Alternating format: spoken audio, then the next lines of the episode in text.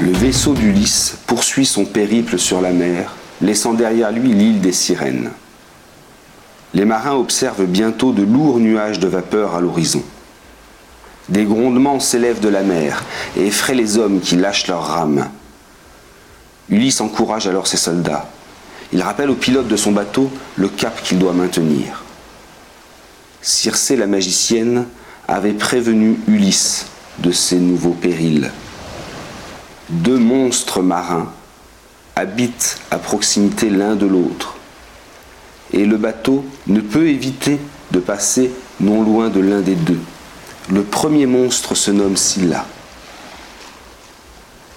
Il possède six longs coups et au bout de chaque coup se trouve une tête affreuse prête à saisir une victime et à la dévorer. Le second monstre marin se nomme Caribe. Il aspire les eaux trois fois par jour, avant de les vomir par la suite.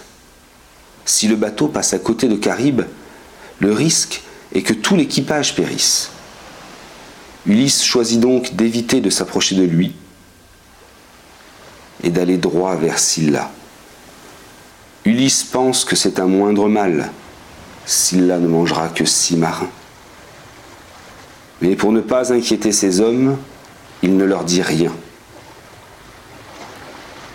Et en effet, une fois à proximité de Scylla, les six têtes sortent brutalement de son antre et attrapent six compagnons d'Ulysse.